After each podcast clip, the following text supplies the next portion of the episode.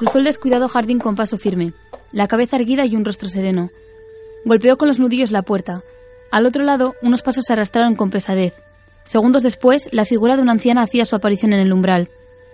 En un principio, Ethel se había sorprendido ante la inesperada llegada de una visita, pero al ver que se trataba de la señorita Isabel, comprendió el motivo de su presencia.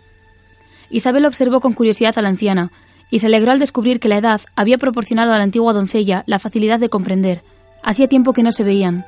La recordaba más joven y enérgica, siempre alerta de la más mínima necesidad de su madre, obediente y sumisa, las mejores cualidades de una criada.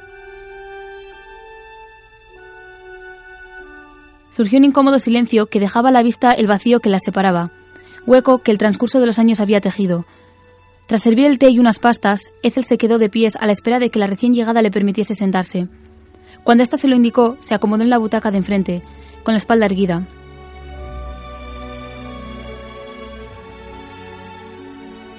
Posó su mirada en la muchacha. Era increíble lo que se parecía a su madre. Los mismos ojos inteligentes, el mismo porte, la delicadeza del rostro. Pero carecía de aquello que tanto había caracterizado a Ana, la rebeldía, aquella sonrisa desafiante que jamás olvidaría.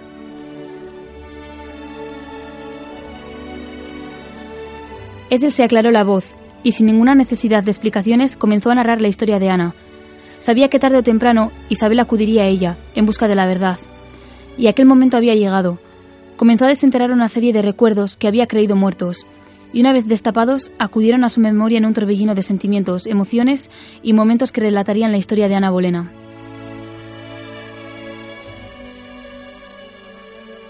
Yo estuve en todo momento, desde el día en que nació hasta el día de su muerte. Tu madre siempre fue una muchacha extraña. Podría decirse que lo más espléndido en ella era su carisma, la astucia, la inteligencia, su ambición y determinación a la hora de conseguir sus objetivos la caracterizaban. Ese fue su don y su maldición. Recuerdo que de pequeña lo preguntaba todo. Jamás fueron las clásicas preguntas de los niños.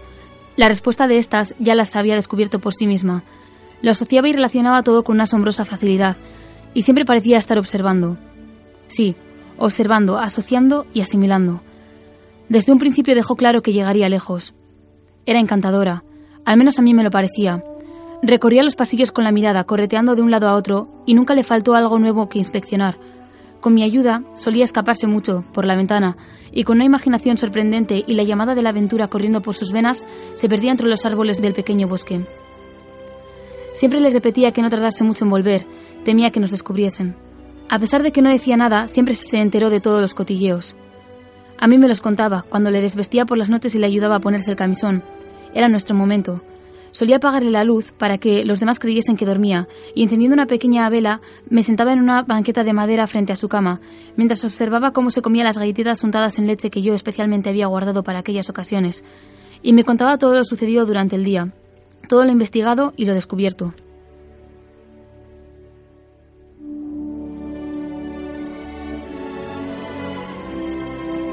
Durante su juventud comenzó a llamar la atención de los hombres. Algunos alegaban que su piel era demasiado oscura, o incluso que era demasiado menuda, flaca. Aún así, sus oscuros ojos y su largo cabello cobrizo los atraían, y en poco tiempo quedaban hipnotizados por su carisma, de carácter extrovertido, alegre y fuerte. Eso y su creativo gusto para la moda, que inspiró muchas nuevas tendencias, los cautivaba. Me mudé con ella a Francia cuando sus padres creyeron conveniente que se educase allí, sus estudios se realizaron en la refinada corte del rey Francisco I, donde recibió una esmerada educación, alimentando su astucia y saciando su necesidad de saber. Transcurrió gran parte de su infancia allí, rodeada de cuidados y todos los deseos al alcance de su mano. Cuando contaba con 15 años de edad, regresamos a Inglaterra. Entró en la corte como dama de la reina Catalina de Aragón, que en esos momentos era la esposa de Enrique VIII. A pesar de que dispuso de mucho menos tiempo, Nunca faltaron los días en los que se reunía conmigo y me confiaba sus secretos, temores y dichas. Me contó que se vio rodeada de un grupo de admiradores que la cortejaban. Le resultaban divertidos todos aquellos intentos de enamorarla. Lo cierto es que siempre tenía alguna ocurrente anécdota que contar referente a aquellos hombres. Pero enseguida descubrí que ninguno de ellos conseguía llamar su atención. Debía haberlo sabido antes. A ella le gustaba lo prohibido, los retos, lo inalcanzable. Y se enamoró del hombre equivocado.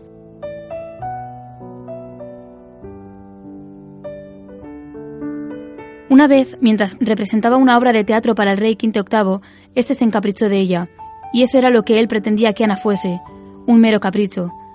Pero no contó con la astucia de tu madre, aún no la conocía. Ella utilizaba sus hermosos ojos, su encanto, su gracia, la facilidad para los instrumentos musicales, para bailar y para declamar como arma seductora a la que pocos eran capaces de sobrevivir. Y teniendo en cuenta que el rey había comenzado a obsesionarse con su descendencia, el resultado fue evidente.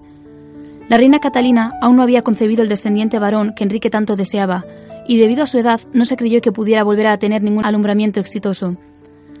El rey temía que su descendencia peligrase y encontró en Ana la solución.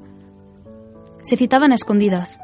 No tardaron en inventar una especie de lenguaje secreto con el que se comunicaban, un secreto que solo conocían ellos y yo. Cuando Catalina salía de la corte o realizaba algún viaje, el rey se paseaba por las cortes, con un discreto clavel en la mano. Nunca hacía el mismo recorrido, para evitar levantar sospechas, cuando pasaba por delante de la puerta de los aposentos de Ana, dejaba caer cuidadosamente la flor, de modo que cuando ella abriese la puerta la viera. Cuando esto ocurría, ella recogía el clavel azul, dejaba de lado cualquier plan que tuviese y volvía a entrar en sus aposentos. En esos momentos afloraba la niña que llevaba dentro.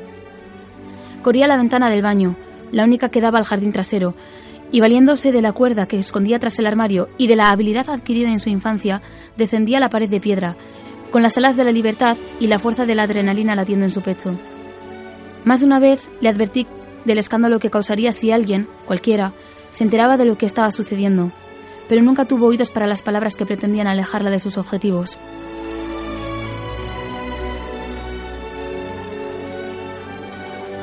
Ana tenía la esperanza de que con el tiempo Enrique se enamorara de ella. No se conformaba con ser su amante. Ese solo era el primer paso, tras cinco años de un amor escondido y reprimido, pensó que sería el momento adecuado de ascender otro peldaño. Una noche, en uno de sus rutinarios paseos a caballo, ella le hizo escoger. Si de verdad la deseaba, no tendría más remedio que casarse con ella. O todo o nada, así funcionaba Ana. Ella nunca atacaba hasta que no lograba tener a su presa entre la espada y la pared. Enrique no tuvo más remedio que aceptar. Lo que de verdad me sorprende es que no se diese cuenta de que si el rey se casaba con ella no sería por amor.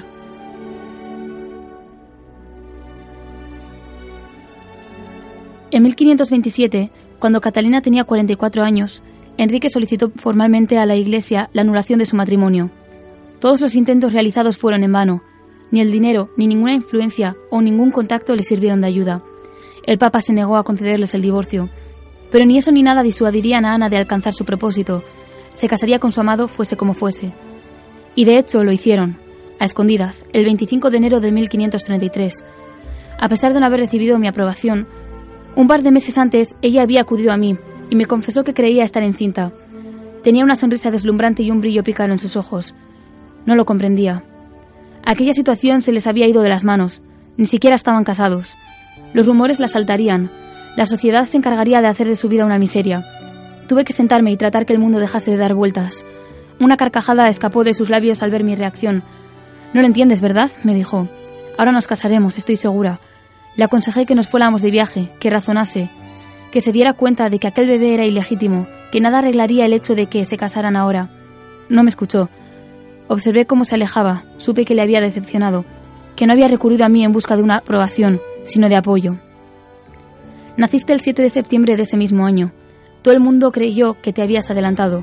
Solo nosotros sabíamos que no era así. Tras la muerte de Catalina, su matrimonio se hizo oficial. En los años siguientes, el rey esperó con impaciencia el nacimiento de un varón, mientras el interés por su esposa fue decayendo poco a poco. Primero, el aborto de 1534 y el hijo que nació muerto en el 36 fueron un golpe terrible para el matrimonio. Enrique perdió toda esperanza y acabó odiando a aquella muchacha que tenía como mujer, al igual que a Catalina. Cada vez que la miraba no veía más que al descendiente que no podía ofrecerle. No la había visto desde aquella última vez, ni siquiera acudía a la boda. Todas las esperanzas de volver a verla se habían evaporado hacía tiempo. A pesar de todo, seguí sus pasos mediante los cotilleos de la sociedad. Evidentemente, la información era incierta, a pesar de escasa. Pero al menos me servía para callar mi desconocimiento. Temí que nunca más regresase, que su orgullo se lo impidiese. Decidí ser yo quien diese ese primer paso. Y le escribí, preguntándole por ti, por Enrique, pero sobre todo por ella. Le recordé que las puertas de mi humilde casa siempre estarían abiertas para ella.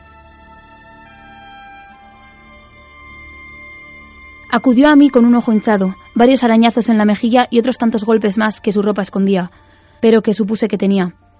Me senté en la silla y tras tumbarse en mi cama se desmoronó. Si no lo hubiese visto con mis propios ojos, jamás lo habría creído. No derramó ni una lágrima. Jamás la vi permitirse tan lujo.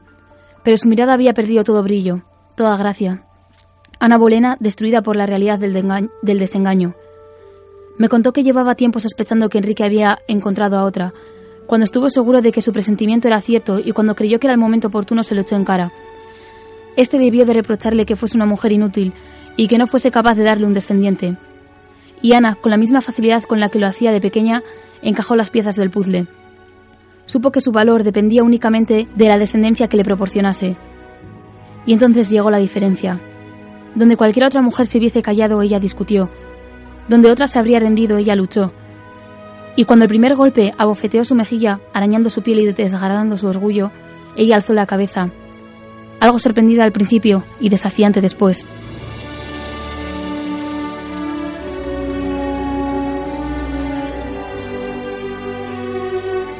Cuando concluyó el desahogo de su frustración, tras ese breve momento de vulnerabilidad se hizo más fuerte, y nunca dejó que el rey descubriera cómo sus palabras y hechos le afectaban.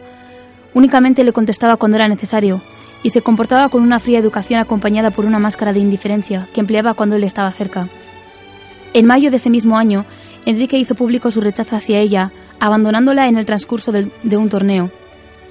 Si algo caracterizaba a Ana más que nada en el mundo era su dignidad, su porte y que jamás permitiría que nadie la menospreciase delante de su pueblo por lo que a la hora de entregar el premio, en vez de dárselo al rey, lo humilló ante todos, entregándoselo a uno de los caballeros concursantes. El monarca sucumbió a un ataque de celos. Al día siguiente, ella fue arrestada por orden del rey y encerrada en la Torre de Londres. Se la acusaba de ilegitimidad e incesto. Irónico, ¿no crees? me dijo ella.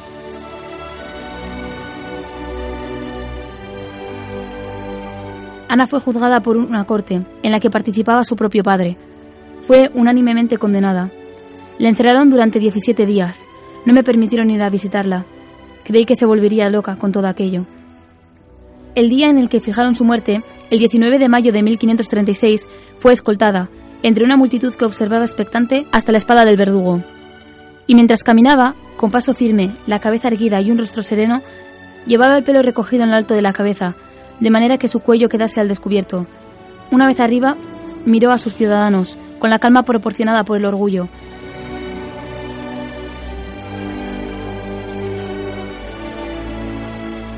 Se inclinó hacia adelante y esbozó una sonrisa rebosante de picardía, la última.